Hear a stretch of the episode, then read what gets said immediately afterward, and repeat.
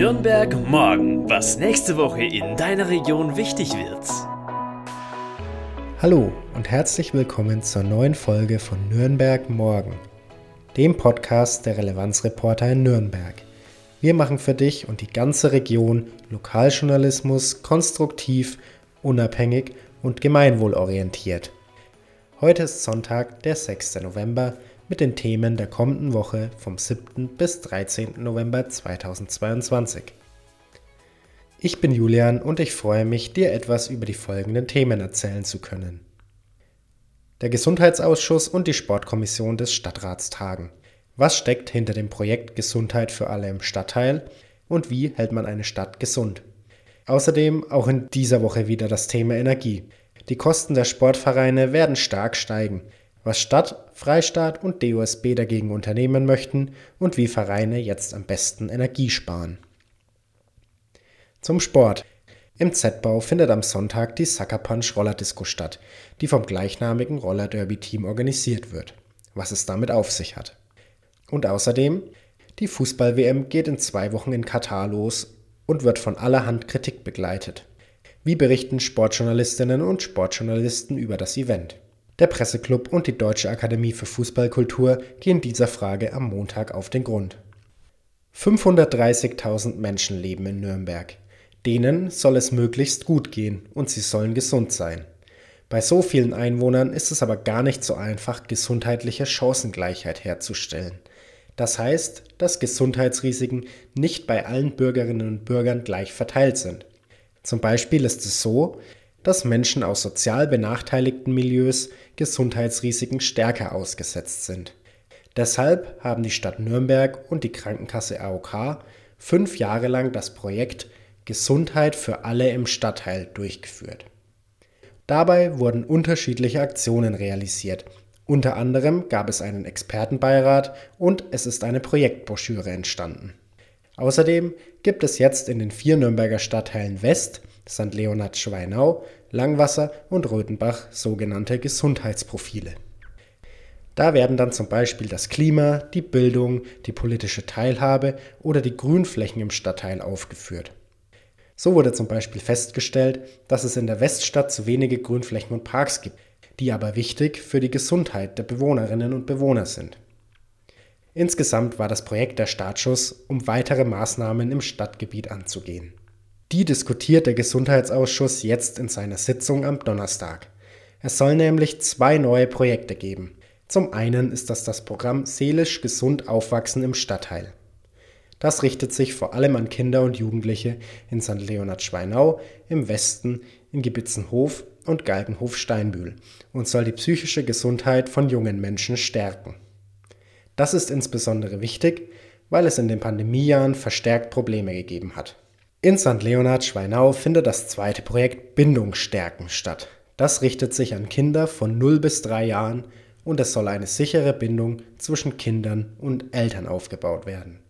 Insgesamt hat auch der Expertenbeirat festgestellt, dass es wichtig ist, ganz dezentral in den einzelnen Stadtteilen in Nürnberg Maßnahmen zur Gesundheitsförderung durchzuführen.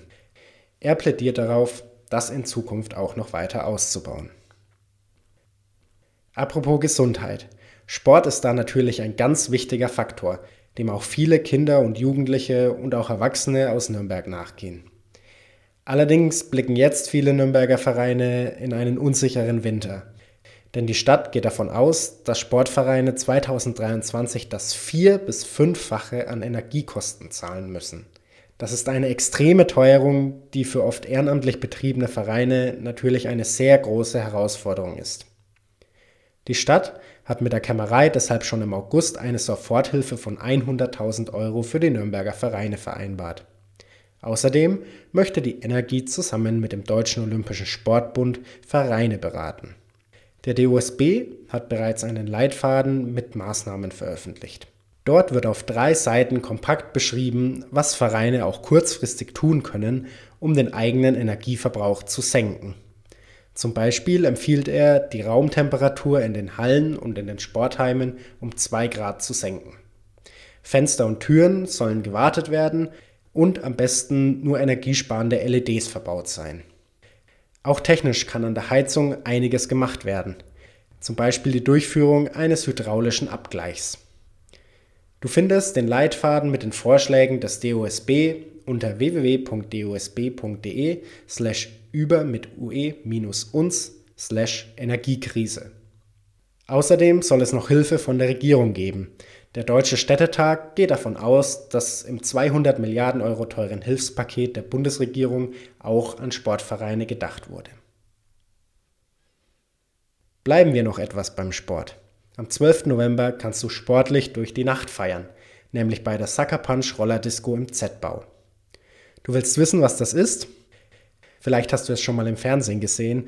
Rollerdiscos kamen in den 1970ern und den 1980er Jahren in den USA auf. Der Clou dabei ist, man tanzt nicht nur einfach so, sondern hat dabei Rollschuhe an.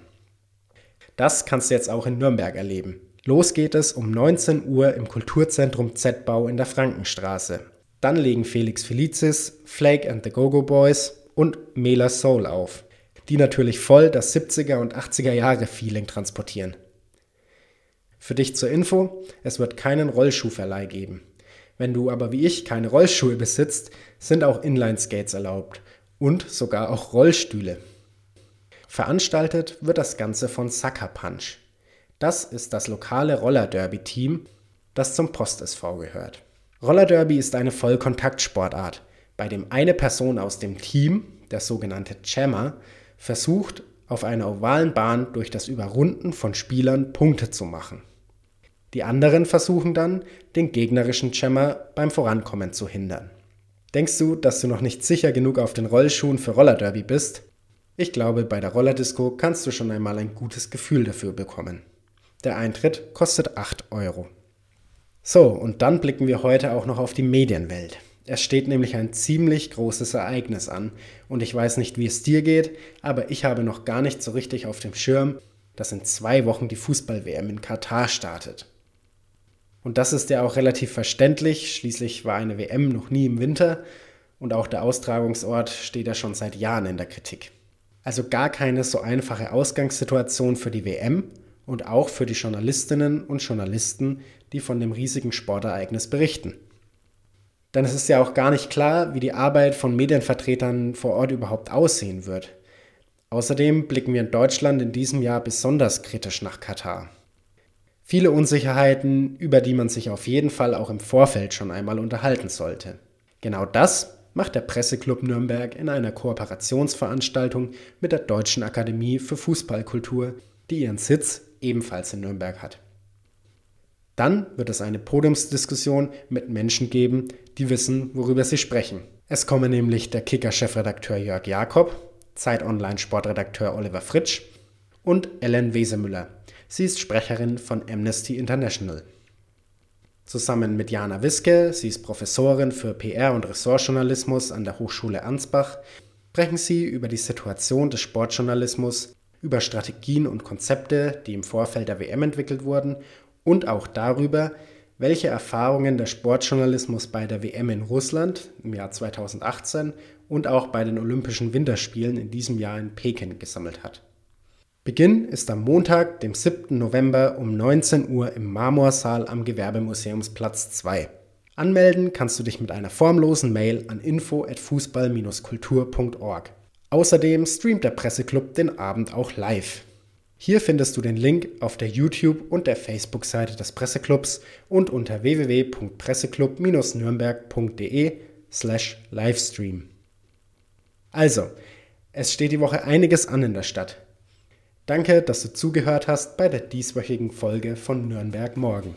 Ich bin Julian und ich wünsche dir eine gute Woche. Bis zum nächsten Mal. Nürnberg Morgen, ein Themenausblick der Relevanzreporter Nürnberg. Konstruktive Lokalnachrichten zum Mitgestalten auf www.relevanzreporter.de